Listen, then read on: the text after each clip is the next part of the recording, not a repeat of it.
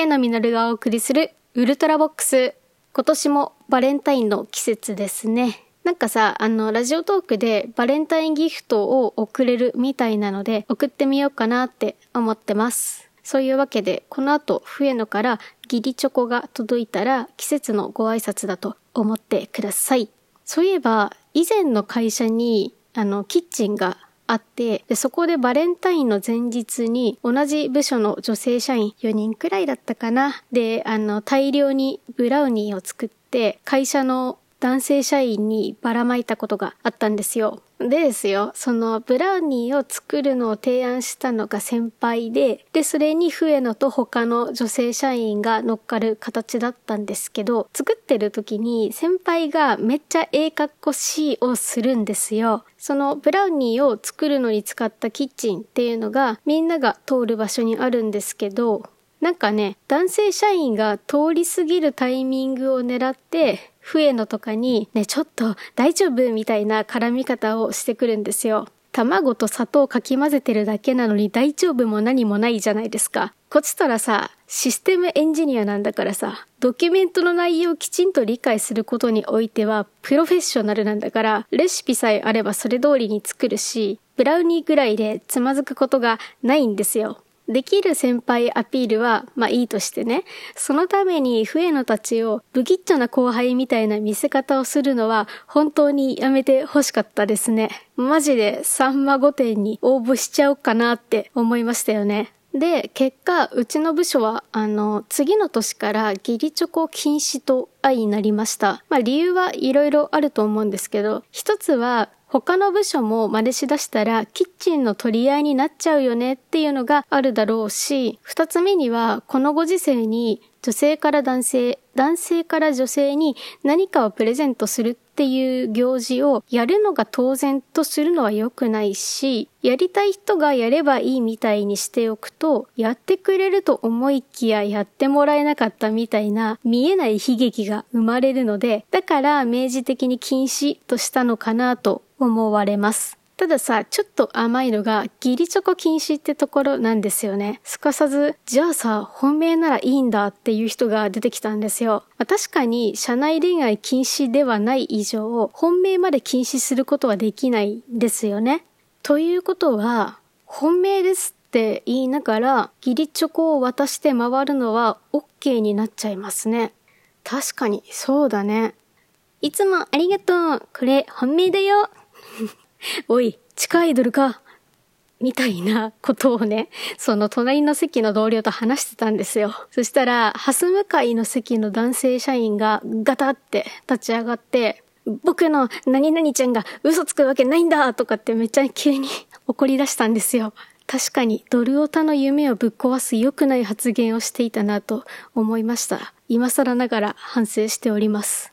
さて、お便りやギフトが届いていますので紹介させてください。まず、いっぱいあってなさんからサンクスギフトをいただきました。先ほど、あの、ギフトを送る画面を見たんですけど、このサンクスギフトがないんですよね。あの、どうやら月末だけ送れるギフトみたいなんです。そんな貴重なギフトありがとうございます。そういえば、あの、いっぱいあってなさん、家具の組み立てをやってましたよね。大変お疲れ様でございます。私も実家にいた頃は土日とかに父と一緒になんかカラーボックスだったりメタルラックを組み立てていたなぁなんてことを思い出しておりました。私がね、実家を出てからはこう、お金に余裕ができたのか、家具をね、買い替えたりなどをしていて、実家に行くたびに何かしら新しくなっているんですけど、この間あの、ダイニングテーブルも新しくなっていたんですよね。で、4人家族なのに、猫が椅子で寝たがるせいか、椅子が5つあるんですよ。YMO のソリッドステートサバイバーじゃんっていうねって言いたかっただけなんですけどね。続いて、やすさん、小原康彦さんからのお便りです。この前はライブお疲れ様でした。仕事中トイレの中から最初だけ聞いて、あとはアーカイブで聞きました。恋とマシンガン、いいですよね。コロナが落ち着いたらカラオケに同席したいですね。うわら。というお便りで、癒されましたのギフトもつけていただきました。ありがとうございます。カラオケオフ会、やりますか？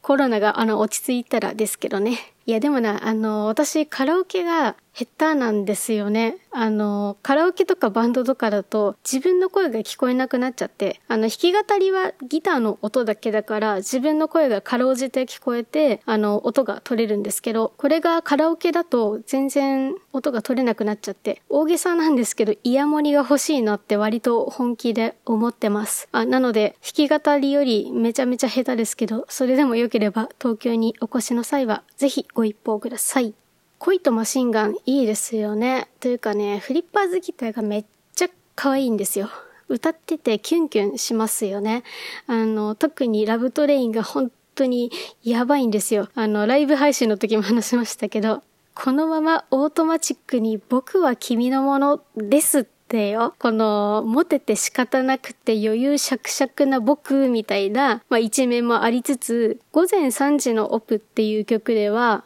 耳をいつも澄まして、17歳の僕がいた。花束をかきむしる。世界は僕のものなのにっていうね、若さゆえのもどかしさが溢れ出ちゃってるんですよ。もうね、可愛すぎですよね。なんか実在してたら増えのが危なかったなって思います。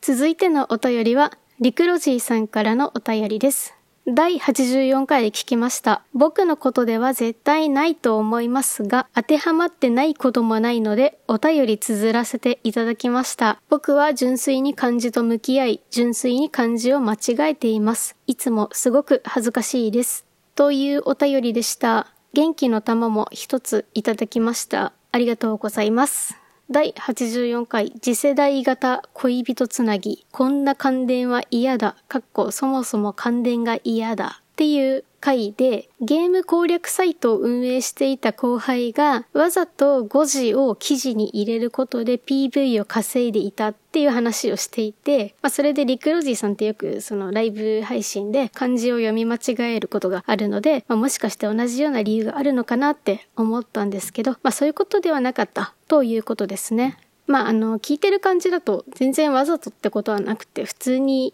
読み間違えとか、まあ名前間違いとかしてるんだろうなとは思っておりました。その間違い方っていうのもすごく面白くて、特にね、この間の2月4日のライブ配信で、フェットチーネのことをフェッティーナって連呼していたんですよね。なぜかその日はいつもよりリスナーの方々もテンションがなんかおかしくって、なんかおそらくですけど、ビデオ通話のことをビデ通って略したあたりからおかしくなり始めたんだと思うんですけど、その文脈でフェティーナって言っちゃうとさ、なんかあの、フェティシズム関連のなんかなんかにしか聞こえないんですよ。それでさらにフェティーナにリスナーが食いつくというような、着せずして神回になってましたね。あの、リックロジーさんの2月4日のライブ配信はアーカイブからもお聞きいただけるので聞いてみるといいんじゃないかなと思います。というところで、お相手は私、笛野実がお送りしました。それでは次回のウルトラボックスでお会いしましょう。